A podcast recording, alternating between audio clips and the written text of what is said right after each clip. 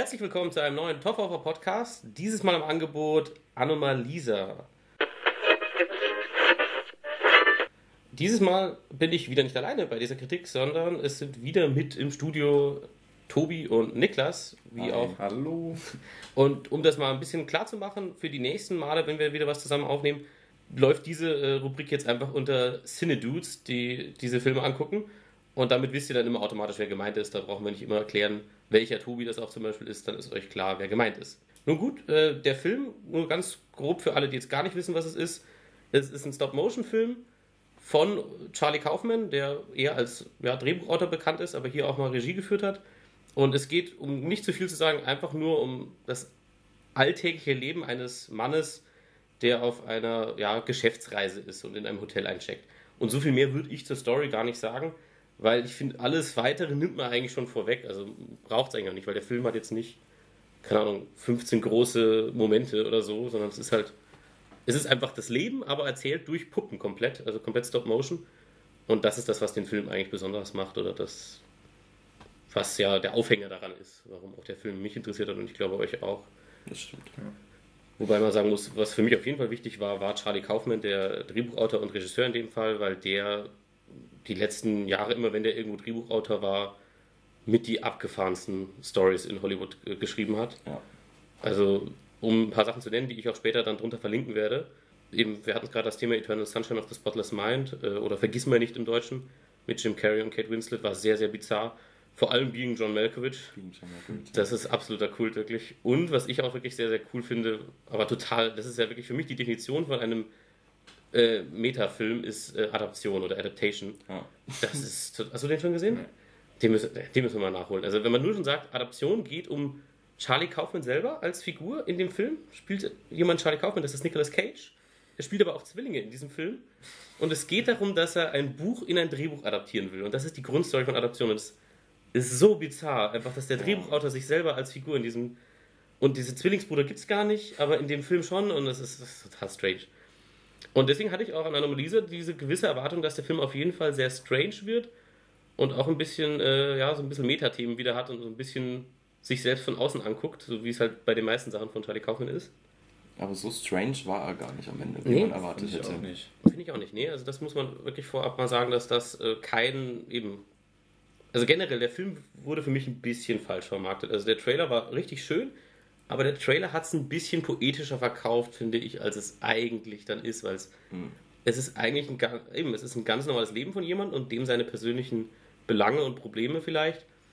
Aber der Trailer hat es halt so verkauft, als wenn es so ein bisschen allgemeiner um das Leben der Menschen geht und nicht um eine Einzelperson, sondern ein bisschen, also dieser eine Monolog, den er im Film ja dann auch führt, jeder Mensch hat einen Körper, jedem Körper tut etwas weh, das klang so ein bisschen mehr, als wenn es um das Menschsein an sich geht und das, finde ich, ist ein bisschen falsch vermarktet worden.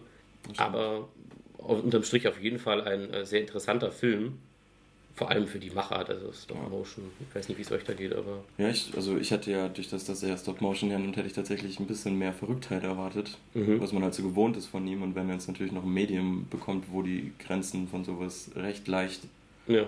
verwischt werden können, beziehungsweise ins Extreme getrieben werden, es ist doch eine sehr bodenständige Geschichte mit ein, zwei Ausbrüchen, die allerdings halt auch erklärt werden, ein bisschen ja. zumindest. Was ich auch sehr, äh, ja, im, im Nachhinein aber irgendwie interessant fand. Also ich habe auch gedacht, dass es sehr strange und bizarr wird vom optischen her, eben weil man Stop Motion wählt. Und am Ende fand ich es aber eigentlich, je mehr ich über den Film nachdenke, so eigentlich deswegen so beeindruckend, dass es die ganze Zeit Stop Motion und Puppen sind. Und die Puppen sind zwar schon sehr menschlich gehalten, aber man erkennt natürlich zu jedem Moment, dass es keine Menschen sind. Also das gibt, da gibt es gar keine Diskussion, dass das keine echten Menschen sind. Und trotzdem habe ich alle zehn Minuten in diesem Film vergessen, dass es hier einfach nur Puppen sind, die Ja. bewegt werden. Und Das fand ich ganz witzig. Ähm, es kommt so eine Szene, irgendwann soll der Zimmerservice kommen. Ja. Und ich habe, ich weiß nicht wieso, ich habe in diesem Kino gesessen und ich dachte, jetzt kommt gleich eine Person rein und bringt Essen. Also Ja. ich war irgendwie so da drin, das war Ja. eigentlich völlig bescheuert. Aber. Das liegt an den Drogen. Ach so, ja, die sollte ich vielleicht weglassen. Nee, das muss man wirklich, also irre. Das, also vor allem, klar, man hat Animationsfilme schon reichlich gesehen und auch andere Stop-Motion-Filme, aber nie war die Illusion so sehr da, dass es um echte Menschen geht und vielleicht deswegen, weil die Handlung gar nicht so außergewöhnlich ist, sondern sehr bodenständig ist und sehr simpel eigentlich in dem, was passiert. Natürlich hat der Film einen Haufen Interpretationsspielraum. Also ich habe heute mal nachgeguckt, was es da für Interpretationen zu dem Film gibt. Und das kann man jetzt, da kann man schlecht drauf eingehen, ohne zu spoilern, vielleicht machen wir das am Schluss, aber sehr interessant, was da hinterher dann bei rausgekommen ist bei manchen Leuten. Aber eben auf jeden Fall technisch, also wenn man Stop Motion mag, ist es sowieso ein Must-See, finde ich. Also das ist einfach auf einem ganz hohen Level. Ich habe heute geguckt, irgendwie 100.000 Frames sind es und äh, wie viele Frames pro Sekunde haben die gemacht? Hab, ah, sie haben es gesagt, glaube ich, aber ich habe es nicht, nicht mehr im Kopf, wie viele sie gesagt haben. Ah, keine Ahnung. Weil eben, es sieht ja schon relativ flüssig aus. Also flüssig aus. Es gibt so ein paar Stellen, wo es ein bisschen gröber wird, aber in der Regel ist schon sehr, sehr fein. Das ist auch viel mit Kamerabewegungen und ja, was, was bei Stop Motion, glaube ich, sehr aufwendig ist. Ja, eben. Und also generell, Stop Motion, bis heute kapiere ich nicht so ganz, wie man das hinkriegt, dass es so glatt aussieht, wie es in diesem Film aussieht. Ich habe mal gelesen, dass die ähm, so ein Programm haben, das die Bewegungen teilweise zwischendrin ein bisschen auffüllt mit CGI. Ach so, ja, auch die Augen von den Figuren weiß ich auch nicht so ganz. Ich fand das, ich das hat mich bei den Haaren manchmal gestört. Also mhm. die Haare haben manchmal so ge geflimmert. Das ist bei anderen Stop-Motion-Filmen nicht so. Da ja, sieht man halt, dass die Haare sich bewegen, okay, das mhm. ist klar. Aber die waren halt immer so klar abgetrennt und da haben die Haare ganz oft so komisch geflimmert oder geflackert so, so Rauschen gehabt. jemand dagegen gekommen ja. einfach. Ja. ja. Aber also weiß ich nicht so. Ja. Nee, generell ist ein bisschen CGI muss, also, oder, oder vielleicht, ich habe jetzt nicht so viel nachgeguckt zum Entstehungsprozess, aber die Augen von den Protagonisten, wenn sie gucken, ist das alles komplett immer Stop-Motion oder sind die Augen auch hier und da mal? Das weiß ich nicht. Weil in den Augen ist fast schon ein bisschen Leben drin, also es wirkt einfach ja. nicht sehr platt, das wirkt wirklich wie eine Tiefe. Also hätte ich angenommen, dass da ein bisschen schon nachgeholfen wurde, was denn überhaupt nicht schlimm ist oder einem aus dem Film rausholen. Eben, wir sind uns nicht mal sicher, ob es so ist, aber es erschien mir so, dass die Augen, dass sie da irgendwas gemacht haben, um es ein bisschen, ja, noch menschlicher wirken zu lassen. Ja, das wollte ich gerade sagen. Die Gesichtsausdrücke, die haben, die sind so vielfältig, so menschlich. Also ja. es sieht teilweise wirklich echt aus, trotz der eigenwilliger Designentscheidung mit. Ja. Ähm, ja. 10.000 äh, Gesichter haben sie gemacht für den Film. Also 10.000. Da sind dann, es gibt ja, es gibt eigentlich nur zwei Hauptfiguren in dem Film, kann man sagen, und dann gibt es halt einen Haufen Nebenfiguren und Statisten. Das ist generell sowas, was, was mir erst beim zweiten Mal so richtig aufgefallen ist. Stop Motion hat in der Regel nicht viele Statisten.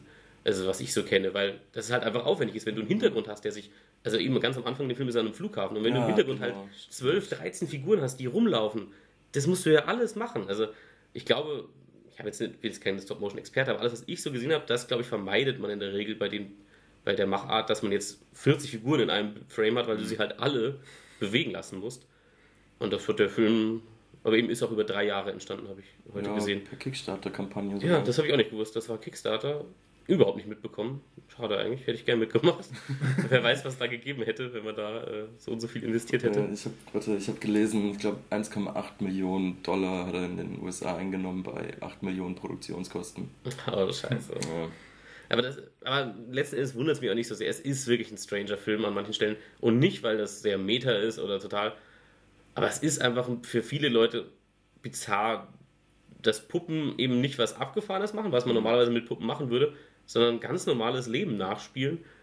Und eben, also in dem Film gibt es auch ein paar intimere Szenen zwischen Puppen und wir gehen jetzt nicht in die alberne Richtung von Team America, sondern es soll wirklich sehr ein intimer Moment sein und so.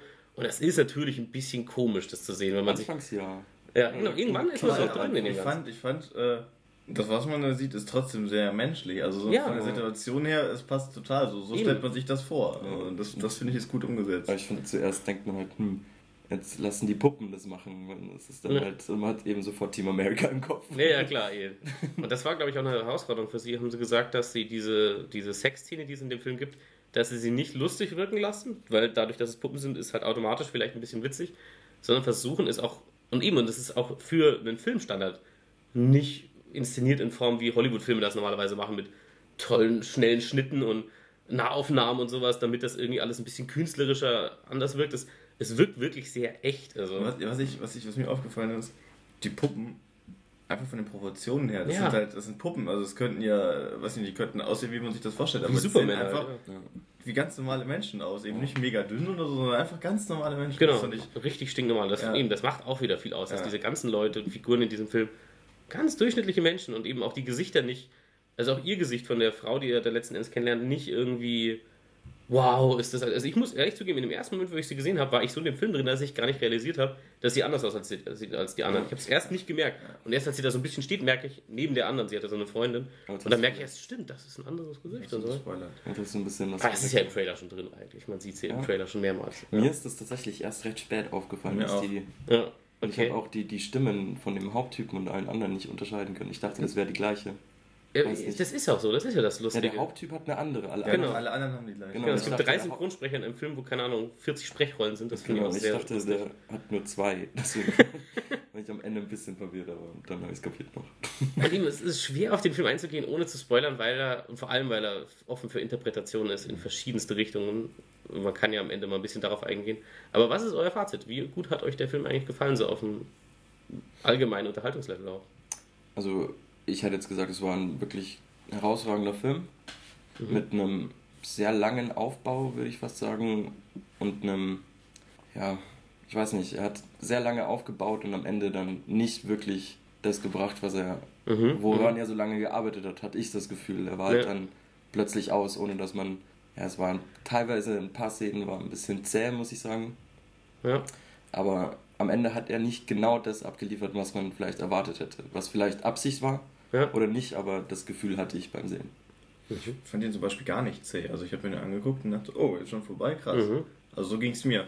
Was ich halt, ähm, was bei mir ganz krass war, ich habe wirklich zwei Tage lang erstmal wirklich drüber nachdenken müssen und weiß eigentlich immer noch nicht so genau, was ich von dem Film halten soll. Er war mhm. technisch super schön gemacht. Inhaltlich, vielleicht bin ich zu blöd oder ich weiß es nicht. So, also er hat wirklich versucht, es für mich zu interpretieren, aber es ist halt mhm. echt nicht einfach. Also es ist wirklich mir ging es auch so ähnlich, dass ich geglaubt habe, vielleicht bin ich ein bisschen zu doof für den Film und habe aber dann überlegt, vielleicht waren meine Erwartungen einfach dadurch, dass ich von diesem, von diesem Drehbuchautor bestimmte Dinge erwarte ähm, und der Film auch, auch offiziell auf, auf diesen ganzen Filmseiten, unter anderem auch als Comedy gelistet wird. Und er hat mhm. ein paar witzige Stellen und die sind aber, ich weiß nicht, bei anderen Filmen hat er es immer gut hinbekommen, auch diese dramatischen, also auch Adaption hat dramatische Stellen und er kann da wirklich einen harten Bruch dazwischen machen und einfach witzig werden. Und du lachst aber auch sofort mit. Und bei Adaption hatte ich, äh, bei dem Film hatte ich jetzt immer so ein bisschen diesen Moment, wo ich dachte, okay, warte, ist das jetzt lustig? Oder ist es, also es klingt doof, aber es waren immer so Momente da, weil es nicht oft ist. Also ich finde generell hat der Film vielleicht nur fünf, sechs witzige Stellen in anderthalb Stunden, mhm. für mich gefühlt. Also wo ich wirklich das Gefühl habe, man will jetzt hier witzig sein. Und ähm, eben, und ein, zwei funktionieren sehr gut, zum Beispiel der Zoo, was von dem mir der Taxifahrer erzählt. Das wird ja dann am Schluss nochmal erwähnt und das, das fand ich wirklich lustig, total bescheuert. Das fand ich generell cool dass äh, immer wieder Anspielungen im Hintergrund waren zu den ganzen, zu ja. ganzen Dialogen. Hat eben der, der besagte Zoo dann mehrere Sachen, wo dann irgendwelche Schilder oder so waren. Das ja. War, nee, und das, das war schon, also eben, es gibt witzige Stellen, aber für mich war ein bisschen, hat man es nicht so ganz hinbekommen, mir zu vermitteln, wann man was von beiden haben will. Also irgendwie hat es nicht ganz hingehauen für mich, wie bei anderen Filmen, die er gemacht hat, wo es sehr gut hinhaut. Irgendwie vergessen wir nicht, hat auch einen ernsten Plot von wegen, Beziehung löst sich auf und wir sind nicht mehr zusammen und so. Und trotzdem sind zwischendurch dann auf einmal sehr lustige Stellen. Und diesen Kontrast macht er oft hart und er kriegt es oft gut hin. Das hat da nicht so ganz funktioniert. Ob das jetzt mit den Puppen zusammenhängt oder ob die Geschichte an sich das nicht ganz hergegeben hat, weiß ich nicht. Ich vermute, er wollte oft einfach nur typische Alltagssituationen, die einfach absurd sind, wenn man sie von außen betrachtet, zeigen. Mhm. Ja, hat mal mehr, mal weniger funktioniert, würde ich sagen. Ja, ja. Nee, und eben, weil man halt die ganze Zeit denkt, hey, wenn es hier Puppen sind und Stop Motion, dann kommen doch jetzt ein paar, ein paar richtig abgefahrene visuelle Momente noch. Und es gibt ein, zwei davon. Ja, und am, am, am, Schluss kann das schon ein bisschen rechtfertigen, das Ganze in Stop Motion gemacht zu haben. Also es ist einfach schön, aber natürlich könnte man sagen, 80% des Films würde einfach absolut genauso als normaler Film funktionieren. Er hat es ja auch als Bühnenstück geschrieben. Eben. Und deswegen, also man könnte es natürlich als normalen Film machen. Am Ende rechtfertigt er es schon ein bisschen. Da wäre es vielleicht bei einem normalen Film doof gewesen, wenn man irgendwelche visuelle Effekte hätte hernehmen müssen. Aber letzten Endes ist es eben, es ist eine sehr normale Geschichte. Es ist also nicht wie Alle steht Kopf, was wirklich das nutzt, zu sagen, wir sind jetzt hier komplett animiert und fake. Wir können absurde Sachen euch zeigen und machen, ohne dass wir da jetzt eben, ohne dass es auch komisch wirkt, wenn da echte Figuren rumlaufen. Und das macht der Film wirklich gar nicht. Was letzten Endes aber vielleicht auch der Witz daran ist, dass sie sagen, hey, wir haben euch gerade äh, dazu gebracht, dass ihr eineinhalb Stunden vielleicht deprimiert seid oder happy oder was auch immer, wie man am Schluss äh, aus diesem Film rausgeht. Und wir haben euch nur Puppen gezeigt. Und nichts war real. Und trotzdem habt ihr da irgendwas gefühlt dabei. dabei. Und das ist sicher schon auch Teil dessen, was man erreichen will. Also denke ich mir zumindest. Also ich bin halt auch deprimiert aus dem Film rausgekommen, muss ich ehrlich sagen. Es gibt natürlich unterschiedliche Ansichten dazu, zu diesem Ende und zu diesem ganzen, zu der Aussage des Films. Ich war am Schluss eher so ein bisschen, beim zweiten Mal nicht mehr so, aber beim ersten Mal dachte ich mir. Oh, du hast ihn zweimal gesehen. Äh, genau, wegen, der, wegen meinen Schichten. Ich hatte ihn einmal um neun und einmal um sieben und dann habe ich ihn nochmal gesehen am nächsten Tag und beim zweiten Mal kam er auch kürzer vor. Beim ersten Mal fand ich auch, hatte er ein paar Längen, komischerweise, weil ich früher dachte, es passieren bestimmte Dinge. Und beim zweiten Mal, weil ich wusste, was für der Film jetzt machen will, konnte ich mich mehr darauf einlassen, was der Film machen will. Und Dann beim zweiten Mal kam er mir kürzer vor. Also in jedem Fall ist er nicht lang, eineinhalb Stunden, also er kam mir so oder so jetzt nicht ewig lang vor. Aber eben beim zweiten Mal hatte er deutlich einen besseren Fluss für mich, weil ich einfach wusste, worauf ich mich einlasse. Aber eben für mich ein äh, etwas deprimierender Film zum Ende hin. Also, wenn wir später noch über Spoiler reden, können wir darauf eingehen. Aber ich, ich saß ein bisschen da und es hat, hat das schon manchmal der Charlie Kaufman, dass er so deprimierende äh, Noten mit drin hat, aber mhm. meistens nicht ganz zum Ende. Und da war so, hm, okay, alles scheiße. ja, theoretisch hätte man die Handlung des Films gar nicht gebraucht, um zu dem Ende zu kommen. Ja, ja. Ja, das ist echt. Ja, aber das ist bei ihm öfters, dass er so, ähm, so ich-bezogene Themen oft einfach in seine Filme einarbeitet und mhm. ich glaube einfach seine eigenen Probleme da. So wirkt es zumindest oft, wie bei Adaptation zum Beispiel, wo er sein eigenes Leben quasi ja. als Vorlage für ein Drehbuch genommen hat. Oder Synecdoche New York. Äh, ja. Das ist ja, also den Film habe ich bis heute nicht verstanden, den muss ich mir nochmal angucken. Das also oft so Filme eben, und es geht immer um so ganz normale Menschen bei dem. Also irgendwie sind das nie, auch wenn berühmte Schauspieler drin sind, das sind nie diese Hollywood-like Schauspieler, von der Optik her auch nicht. Die sehen immer, also auch John Cusack in Being John Malkovich sieht halt einfach, soll sogar ein bisschen anti aussehen in dem Film, aber er wirkt halt auch einfach wie so ein stinknormaler Typ. Also gar nichts kein Hochglanz, kein gar nichts. Und dem Film ist das halt auch nicht so. Das sind halt wirklich ganz normale Figuren, um, um die es ihm immer geht, scheinbar. Wer, wer hat die Frau von John Cusack gespielt? Äh, Cameron Diaz. Cameron Diaz, manchmal ist Eine von ihren drei guten, einer ihrer drei guten Filme in ihrer ganzen Karriere, meiner Meinung nach. Also, was, hat sie, was hat sie noch Gutes gemacht? Äh, Gangs of New York finde ich schon gut. Mhm. Nicht jetzt wegen ihr, aber Gangs of New York finde ich gut. Und ähm, was war es noch? Und Vanilla Sky mag ich persönlich sehr gerne. Es ist mhm. zwar ein Remake, aber ich liebe Vanilla Sky. Aber das ist das Einzige von Cameron Diaz. Ich kann die ansonsten echt nicht sehen, die Frau. Ich weiß nicht. Die spielt auch nicht mehr in vielen Filmen mit, ne?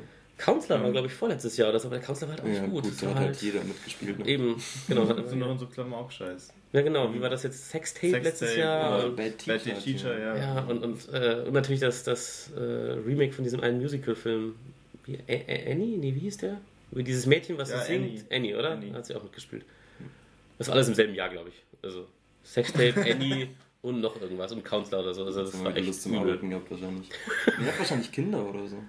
Und arbeitet nicht mehr so oft. Cameron Diaz? Ich weiß nicht. Keine Ahnung. Mit, beim Privatleben von diesen Schauspielern habe ich keine Ahnung, was die machen. Naja gut, jetzt, jetzt sind wir völlig äh, abgerutscht, aber Niklas, was ist unter, unterm Strich deine, dein Fazit für Anomalise?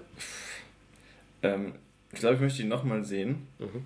Und ich glaube, ich möchte ein bisschen mehr Hintergrundinfo noch haben zu dem Film, um den vielleicht ein bisschen. Also, ich weiß nicht wieso, ich habe sonst echt wenig Probleme mit Filmen, die so, was ich so verkopft sind, wo man viel drüber nachdenken muss mhm. und so. Aber bei dem irgendwie so richtig auf den grünen Nenner komme ich mit dem noch nicht. Ich glaube wirklich, dass man ihn fast ein bisschen überinterpretiert, dass da mhm. gar nicht so viel ist. Also ich finde die Theorie lustig, die ich heute gelesen habe. Und da können wir jetzt eigentlich auch mal drauf eingehen. Also als Fazit, wir glaube ich finden den Film alle nicht übel. Er ist auf jeden Fall technisch sehr, sehr toll gemacht. Und wenn man äh, was zum Nachdenken will, ein bisschen zum Philosophieren im Nachhinein, ist er auf jeden Fall gut. Man muss ein bisschen mit äh, nüchternen Erwartungen reingehen, dass man jetzt nicht gleichzeitig lachen, weinen und sonst was wird. Also der Film ist schon eher in eine klare Richtung. Und die witzigen Stellen sind sehr rar und funktionieren nicht immer. Und man sollte sich vielleicht mit den Filmen von Charlie Kaufman vorher ein bisschen beschäftigen. Das auf jeden Fall. Ich verlinke unten, unter, drunter, unten drunter auf jeden Fall Links zu den äh, Filmen von ihnen, die ich gut finde. Und wenn man die kennt oder mal gucken will, dann weiß man, worauf man sich auf jeden Fall einstellen muss. Es wird sehr meta und es wird sehr, äh, ja, absurd. Absurd auf jeden Fall, genau. Naja, aber äh, also klar, Spoiler-Warning für den Rest jetzt. Ähm, was ich als lustige Theorie heute gelesen habe, ist, dass äh, der Film angeblich davon handeln könnte, dass die Hauptfigur Michael äh, homosexuell ist und sich damit nicht so richtig auseinandersetzen kann. Deswegen der Traum. Genau, nee, was auch daran liegt, dass die anderen Stimmen alle, alle männlich, sind, sind, die Gesichter auch immer gleich sind und so und nicht wirklich männlich oder weiblich sind, sondern eher, ja, keine Ahnung. Fand ich übrigens, äh, hm. am Anfang dachte ich wirklich, dass er homosexuell ist, weil ja. eben er angerufen hat und dann ging diese männliche Stimme ran und ja. der kleine Champion und so und ja. das das Bild von diesem von dieser Frau, die er trifft, das sah für mich auch eher aus wie, wie ein Hippie mit langen Haaren. Ja, genau, so, weil dieses Gesicht so, so asexuell ist. Ja, diese genau. Gesichter, ja, ich kapiert übrigens, dass alle die, das gleiche Gesicht haben, als die Frau dann kam. Ja. Mit der er ja das gleiche abgezogen hat wie mit ähm, Liza. Nee, und es ist auch nicht so offensichtlich, weil eben jeder ganz anders dafür aussieht. Ansonsten, jeder hat ganz andere Klamotten, andere Frisuren, deswegen fällt das mit dem gleichen Gesicht, finde find ich wirklich nicht so stark auf. Aber das fand ich auf jeden Fall eine interessante Theorie, weil man kann sie sich vorstellen, natürlich ist immer eine Frage, ob jeder. Aber eben, dann macht auch diese Traumsequenz, die macht eigentlich keinen Sinn bis zum Schluss. Also warum träumt er das, dass irgendwer ihm diese Lisa klauen will? Aber der Manager gesteht ihm, dass er in ihn verliebt ist und er kann alle haben außer, außer sie und irgendwie erfasst so, als wenn er sich seiner Homosexualität nicht stellen würde. Ich finde zumindest den Gedankengang finde ich interessant. Ich habe es nicht darin gesehen, ehrlich gesagt. Ich habe die Traumsequenz einfach als eine absurde Kaufmann-Szene genommen, wo er einfach sagt, hey, komm, Leute, jetzt einmal, einmal scheißen wir jetzt kurz da drauf machen es einfach. Da, ja, da habe ich mich wirklich gefreut. Ich dachte, ja. jetzt kommt, jetzt, jetzt geht's los, weißt du? Das ganze dann, Büro, einfach dieses, ja, ah, das war mit, mit dem Loch in der Mitte, wo er drum rumfahren ja, muss. Bitte fahren Sie so. nicht in den tiefer gelegten Sitzungsraum. Gott, ich hatte das, die Wahl, 28 Quadratmeter ja. im fünften Stock oder das hier unten. Und da fiel die Entscheidung ja nicht schwer. Hockt im Keller rum, der Manager vom Hotel. Also echt, und diese zwölf Sekretärinnen, die er da hat und so, also das war wirklich, das war wirklich Kaufman Classic. Also richtig, oh Mann. Und dann war es natürlich eine Traumsequenz. Was mir aber lustigerweise aufgefallen ist, bevor, als sie losging, weil, das hast du vorher noch gesagt mit dem Plakat. Also er schläft ja mit ihr und dann geht die Kamera raus und, äh, auf die Stadt und dann ist da so ein Plakat, was einfach nur weiß ist, da ist nichts drauf. Und dann geht die Sonne auf und dann plötzlich kommt auf dem Plakat ein Plakat für, für den Zoo ja. und da steht dabei, it's Zoo Size. Ja, stimmt. Und da dachte ich mir, hey, was ist denn das jetzt? Der Taxifahrer hat das zu ihm gesagt und jetzt steht das auf dem Plakat. Ist das jetzt ein Insider? Aber dafür war es nicht im Hintergrund genug. Es war schon sehr offensichtlich. Mhm. Und ich mir, was ist denn jetzt los? Ich habe nicht gewusst, dass es ein Traum ist, aber ich dachte mir, okay, irgendwas ist jetzt, irgendwas wird jetzt komisch. Irgendwie, warum steht das jetzt auf einmal da drauf? War mit der lustigste Joke für mich, dass dieses, dieser blöde Zoo wieder aufgegriffen wurde. Ja. Er ist so groß mehr, Zoo. Mehrmals auch. Ja, genau. Von verschiedenen Personen auch. ähm. Ja, die Szene war echt bizarr. Und wie gesagt, die Interpretation finde ich interessant, äh, aber eben es gibt einige dazu, was der Film sagen will. Und eben auch, was du, glaube ich, äh, dir notiert hast. Ja, ich habe ich hab ein paar sehr aufbauende Sachen im Internet gefunden. Das ist jetzt nicht so, wie ich das interpretieren würde, aber ähm, hier ist zum Beispiel jemand zu dem Schluss gekommen, dass ähm, alle austauschbar sind und Individu Individualität eine Illusion ist und dass keine dauerhafte Liebe möglich ist. Also, ähm Würde ich aber leider unter dem Strich, glaube ich, als Aussage des Films sehen. Also deswegen ja. hat er mich auch deprimiert. Ich habe am Schluss gedacht, also natürlich, man kann den Film ja auch auf ganz platte Art und Weise sehen, dass er wirklich in der Welt lebt, wo alle wirklich gleich aussehen und es fällt aber keinem auf. Oder vielleicht sieht auch nur jeder Mensch die anderen als gleich und er selber sieht anders aus, jeweils dem, die jeweiligen Personen für sich selber. Ähm, aber eben, man könnte auch sagen, es ist irgendeine Art Matrix und alle sehen gleich aus und er findet den einen Menschen, der anders aussieht. Und das geht auch wieder verloren. Aber eben, das ist eigentlich der, auch die Frage. Diese Ex-Freundin von ihm, die er anruft, hm. ist das auch eine Lisa gewesen? Die er auch nur, war das auch ein One-Night-Stand? Weil er ist ja einfach abgehauen, das wissen wir. Sie hat ihm auch einen Brief geschrieben, so wie Lisa ihm Schluss auch einen Brief schreibt. Und sie sagt eigentlich, warum bist du einfach abgehauen? Ja, so. das ist genau das gleiche passiert Eben. mit ihr. Er hat ihr erst gesagt, das ist die, äh, sie ist die große Liebe und sie wollen zusammen sein. Und dann am nächsten Tag ja. merkt er diese Kleinigkeiten, die ihn nerven, an Lisa, wie mit dem Essen und dass sie eigentlich die ganze Zeit ein bisschen blöd war. Dass man als Zuschauer, glaube ich, vorher schon gemerkt hat. Mhm. Aber er einfach nur durch die Andersartigkeit von Lisa irgendwie nicht wahrgenommen hat. Und ja, eher auch dieses bisschen blind sein, wenn genau. man jemanden gern hat und so. Und das am nächsten Tag dann eben, wo sie in der prallen Sonne sitzt und quasi ja. sie total beleuchtet wird, merkt er so irgendwie, ja, irgendwie nervt die mich jetzt. Wo ich aber am Schluss eigentlich denke, Michael ist einfach unglaublich unsympathisch. Die das ist ein richtiges Arschloch. Ja, also erstens, er geht seiner Frau fremd. Dann zweitens, also scheinbar schon mehrfach oder so. Keine Ahnung, wissen wir nicht so genau. Vielleicht hat er die andere auch vor ihr kennengelernt. Das wird, glaube ich, so ein bisschen impliziert, dass er, weil er ja erzählt, er ist jetzt verheiratet und so. Also wahrscheinlich war diese erste Freundin vorher. Aber eben, also er geht, ohne mit der Wimper zu zucken, zucken seiner Frau fremd. Er, ursprünglich will er das mit der Ex-Freundin machen und dann äh, einfach mit einer anderen. Also das ist schon echt schon sehr grenzwertig. Aber eben am nächsten Morgen ist es eher so, dass er halt einfach das, das sucht in der anderen Person, was ihm nicht gefällt. So kam es mir einfach vor, wie sie da sitzen am Tisch und er richtig was sucht, wo sie ihm jetzt nicht in Kram passt. Wo wir denken, oh Mann, du bist echt, bist so ein Wichser. Also du bist selber schuld, dass du alleine bleibst. Ja, allein wenn du dich so verhältst. Traum, alle lieben ihn, das ist doch. Ja, genau. Das sagt schon viel über die Person. Sehr narzisstisch einfach. Und, und, das ist halt schon manchmal ein bisschen, deswegen war der Film vielleicht auch ein bisschen deprimierend. Es ist manchmal. Manche Filme schaffen es, dass du eine Figur hast, die dir eigentlich nicht sympathisch sein soll, aber trotzdem findest du sie interessant. Aber er war mir am Schluss echt unsympathisch. Also, mhm. wie er nach Hause kommt und also auch irgendwie. Schickte seinem Sohn erstmal so eine das, war, also das, war, das, das war wieder sehr lustig. Warum kommt Was ist da für eine Flüssigkeit? Was kommt da raus? Ich war der Einzige, der im Kino gelacht hat. so? nee, ich fand das auch lustig, aber eben, aber das ist wieder sowas wahrscheinlich, weil die Stelle so aus dem Nichts kommt. Ja. Weil wir eigentlich eine sehr deprimierende Stelle haben, dass er jetzt einfach nach Hause kommt und alles ist vergessen. Alles, worauf er sich da eingelassen hat. Und dann auf einmal dieser Witz mittendrin. Und das ist so, irgendwie, weiß ich nicht, diesmal hat es nicht so hingehauen bei dem Film, dass er ja, mich ermutigt zu lachen, mich lachen, dass ich lachen darf in solchen Stellen. Ja, man traut sich nicht so Genau, wirklich, man denkt ne? sich, oh, ist eigentlich wahrscheinlich alles voll deprimierend und ernst. Voll unangebracht jetzt zu lachen. Das ging mir bei Burn, of, Burn After Reading damals von den Coen-Brüdern. Da gab es auch eine Stelle, ohne den Film jetzt einfach passiv zu spoilern, aber da stirbt eine Person.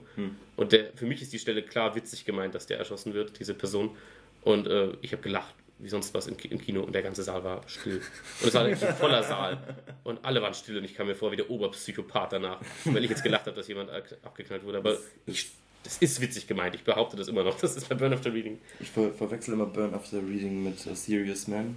Ja, das ist auch so ein Film, der, so, der sehr ernste Stellen manchmal hat, so ein bisschen deprimierend ist und plötzlich sehr albern und witzig wird. Ist der, welcher ist der mit Brad Pitt?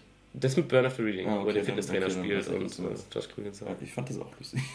Ich glaube auch, dass das lustig gemeint ist, aber das ist halt Der geht doch eher als Komödie, oder nicht? schon, aber irgendwie. Eigentlich ist das doch Komödie. aber manche Leute, weiß nicht. Kam mir auf jeden Fall doof vor danach. Naja.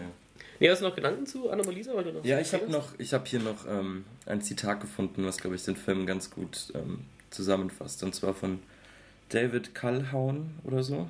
Der hat eine Kritik geschrieben in Time Out und dem Film 5 von 5 Sternen gegeben. Auf jeden Fall meinte der, ähm, dass, es, dass der Film, das ist was passiert wäre, wenn Charlie Kaufman ähm, Up in the Air oder Lost in Translation gemacht hätte. Mhm. Das hat, stimmt, jetzt wo du es sagst, Lost in Translation hat mich starker Lost in Translation Schon. Der ne? ganze Film spielt im Hotel.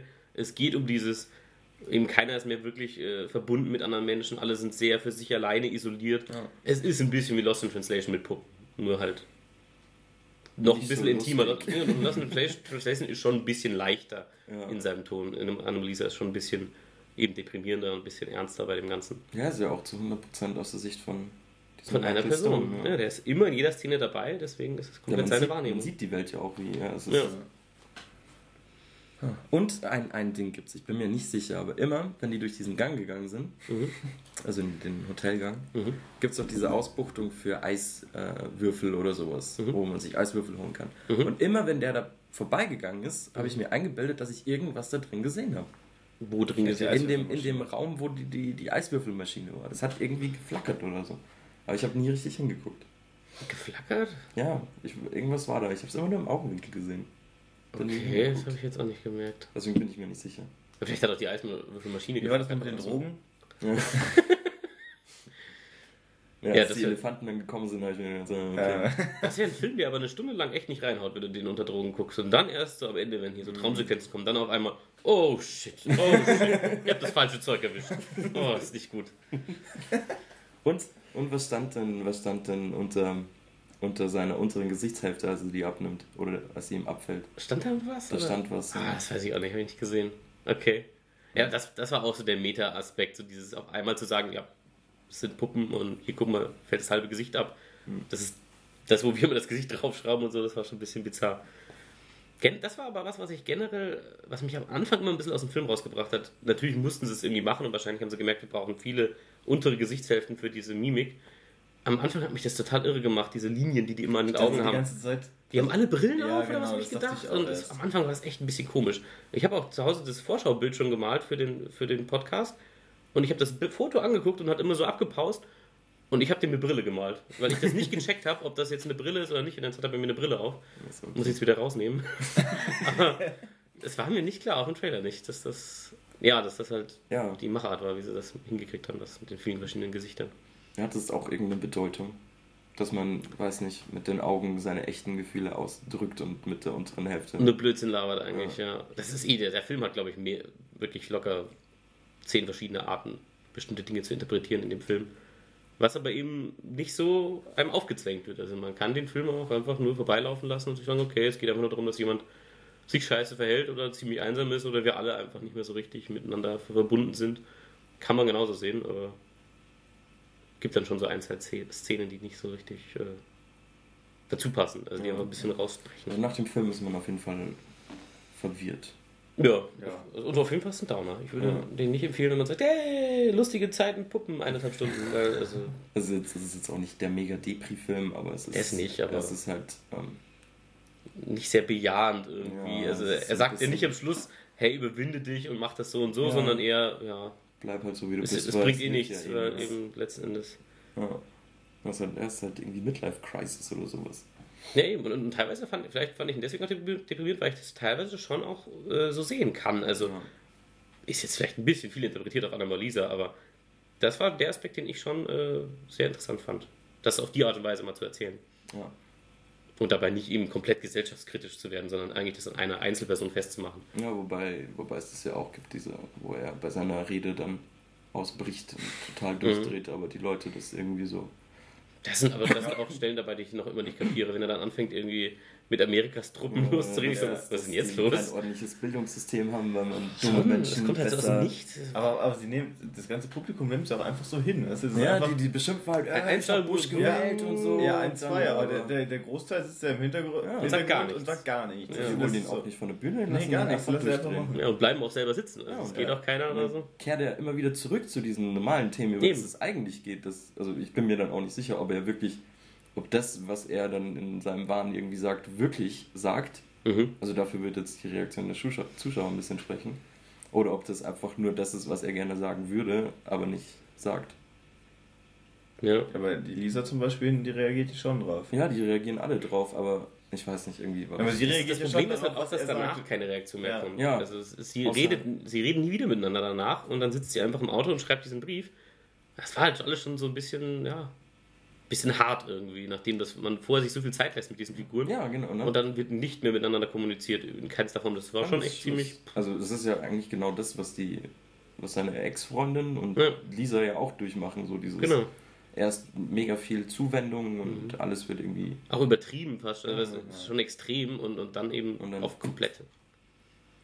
Ja, die Unmöglichkeit zufrieden zu sein. Ne? Ja, unterm Strich würde ich zu der Hauptfigur sagen, was auch andere Figuren in dem Film sagen, fick dich, Michael. Locker, wird ihm locker drei oder viermal in den Kopf geworfen, völlig zu Recht eigentlich auch letztlich.